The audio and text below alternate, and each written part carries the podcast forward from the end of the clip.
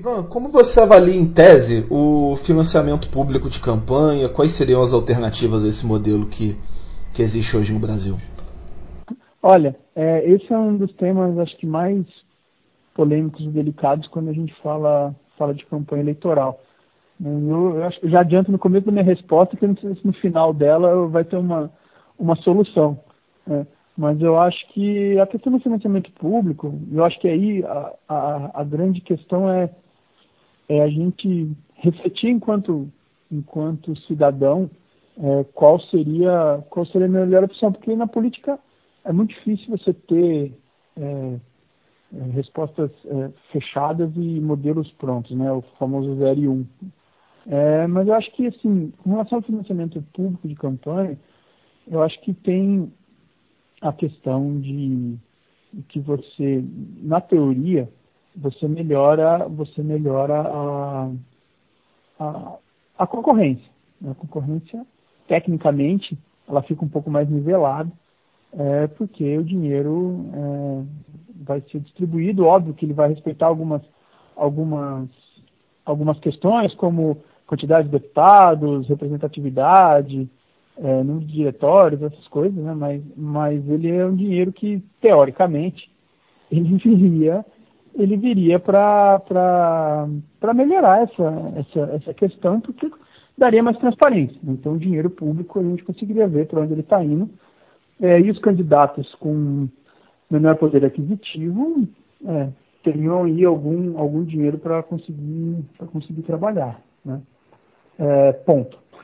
Acho que do outro lado, o, a grande, o grande porém né, do financiamento público é exatamente a gente ver um país como o Brasil, que tem é, dificuldades é, orçamentárias de diversas ordens e de, de diversos temas.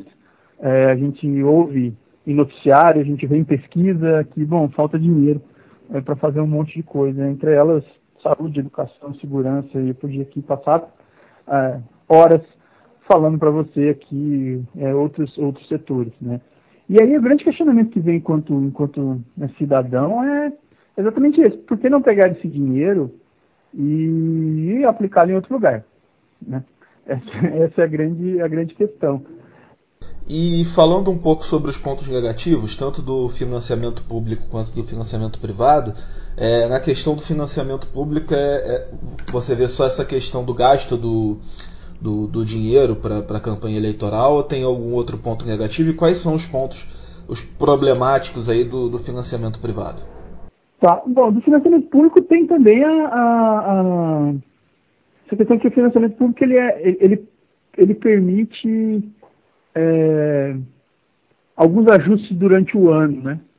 E eu acho que esse também é um, é um ponto de atenção, não sei se é um problema, mas um ponto de atenção, que é que a classe política, ela, ela precisa ser, ela precisa ser olhada de perto para ver o que, que vai acontecer durante o ano com relação ao aumento desse, desse dinheiro, desse fundo, né? Então acho que isso é uma questão também, que é mais uma coisa que, que institutos, que cidadãos, que é, órgãos responsáveis têm que ficar de olho, né? Se está existindo algum outro movimento para, por exemplo, aumentar a verba é, para a campanha. Então, acho que esse é um ponto de atenção também com relação ao financiamento público. É, com relação ao financiamento privado, eu acho que, bom, os problemas maiores a gente tem acompanhado já há alguns anos o desdobramento deles, né? É, que é toda a questão ligada a, a tráfico de influência, é, e toda essa esse essa junção entre entre os legisladores e instituição, as instituições privadas é, num movimento que envolve dinheiro e potencialmente é, fica aí uma, uma dependência é, do parlamentar com relação à agenda de, de determinada de determinado setor da iniciativa privada, né?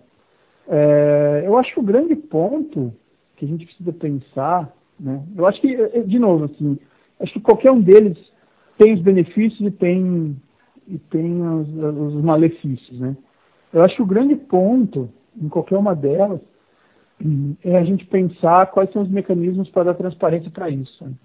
eu acho que transparência é, da, na informação, em qualquer um dos, dos dois, eu acho que ajudaria muito, muito mesmo. É, a gente a ter uma a gente ter uma campanha menos menos duvidosa, né? Porque qualquer um dos dois, dos dois meios sempre vai existir questionamento e os questionamentos é, eles fazem sentido para mim, tanto de público quanto privado. Mas acho que o grande ponto é exatamente esse. Assim, acho que é falta a gente pensar mecanismos para dar transparência é, para isso, para que a gente consiga ir de uma maneira mais, mais fluida, é, mais, mais clara, entender qual é o caminho que o dinheiro faz é, para que ele chegue nesses parlamentares, para que eles consigam aí apresentar seus projetos, suas plataformas, representar os grupos que eles representam. Né? Eu acho que isso, isso é, é, é, uma, é, um, é um fator essencial na democracia. Os parlamentares precisam apresentar suas plataformas, é, precisam colocar os seus projetos e, e, e, representar os grupos que eles representam. Né?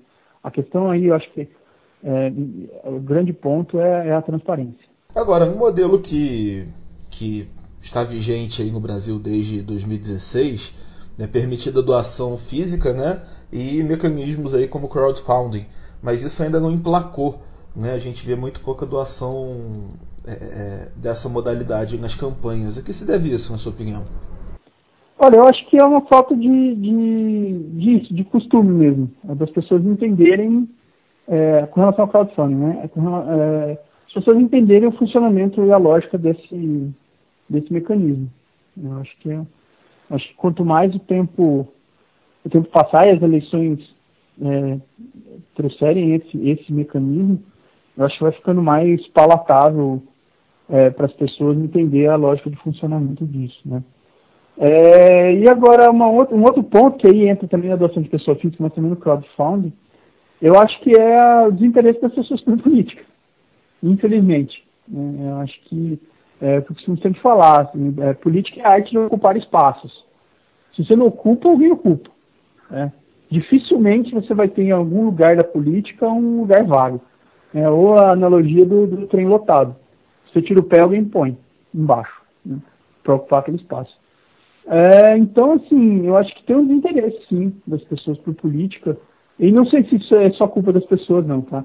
Eu acho que também é muito culpa de tudo que tem acontecido por aí, e isso acaba repelindo as pessoas é, é, é, da política, mas isso acaba gerando um ciclo vicioso, né? Porque quanto mais as pessoas se desinteressam por política, menos elas é, olham, fiscalizam, e esse ambiente se torna cada vez mais propício para pessoas que, é, digamos assim, é, tenham práticas pouco republicanas. Então eu acho que eu acho que isso também, esse, essa falta de interesse, a falta de interesse em acompanhar a política que, que sai em dar dinheiro para político. Então, assim, eu acho que essa é, é, é, uma, é uma, essa falta de interesse também, eu acho que é um ponto responsável por fazer com que as pessoas doem pouco e com relação ao crowdfunding também, mas com relação a isso também acho que tem essa questão de, de conhecer melhor a, a, a, o mecanismo de funcionamento desse, dessa ferramenta. É, muitas pessoas também comentam, né, também é, é, dizem que uma mudança aí é, com a adoção do voto distrital ou voto distrital misto, que isso poderia ser uma forma de reduzir os custos das campanhas. É, você concorda com essa tese? Essa é uma opção? Olha, sim, eu acho que é, tudo é uma opção, né? É, eu acho que é, é pode ser que é, eu acho que isso demanda aí um debate mais mais profundo com relação a isso, né? E eu acho que, sim, ter, tendo estudos mais aprofundados com relação a isso, é colocar em prática, em teste, né? Fazer uma, uma alteração para a gente ver se a gente é, faz uma, uma eleição é, nesses moldes para ver se realmente os estudos, as pesquisas, é, se, se demonstram certas, né? Porque eu acho que o que falta, né, muito disso, e, e, aí tem muita especulação né, sobre isso, é de fato a gente pegar esse. A gente, é, no sentido de cientistas políticos, administradores públicos, é, é, de pessoas de, de, áreas correlatas que trabalham com, com isso, né? É, e os próprios governantes, os partidos, e fazer um debate amplo sobre isso, né?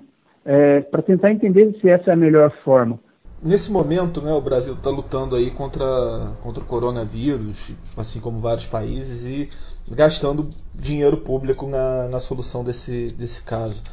É, há espaço para o gasto desse dinheiro com as campanhas eleitorais num momento como esse? Qual a solução que poderia ser dada nesse sentido? Os fundos eles estão destinados, né? Então o fundo é, tem um fundo especial, né, para campanha, tem o fundo, o fundo partidário que antes não podia, agora é, é, pode ter acesso ao dinheiro. É, mas eu acho que o momento é, ele, ele pede ele pede é, ações extra. Né? O que eu quero dizer com isso? Bom, de fato, está destinado, o dinheiro é para isso, está é, tá debatido, decidido que dinheiro é para isso. Ponto. É, se fosse outro momento, a minha resposta assim, ia ser, não, eu acho que se esse é dinheiro que está destinado, é dinheiro que tem que ser usado. Ah, eu não concordo, acho que é muito dinheiro, acho, ok, mas ah, não é o momento, o momento já foi, né? o momento de debater isso já foi. Né? Então, assim, no momento correto, você deveria ir lá pressionar o parlamentar, ou enquanto grupo ir lá e, e pressionar a rede de, de, de, parlamentares no sentido de, ó, vamos votar por menos dinheiro. Né? É, mas um momento, como você mencionou, é um momento muito, muito particular, né? Então eu acho, sim, eu não sei de quanto, é, mas eu acho sim que deveria haver algum movimento da classe política, até mesmo por uma, por uma reaproximação é, da sociedade, né? É, de pensar aí maneiras de tentar destinar um pouco desse dinheiro para ações, é, não só do combate ao coronavírus, mas de tudo que orbita o coronavírus, né? Então, para além de área de saúde, emprego e renda, é, e todos esses outros setores que acabam sendo impactados frontalmente pela, pela pandemia.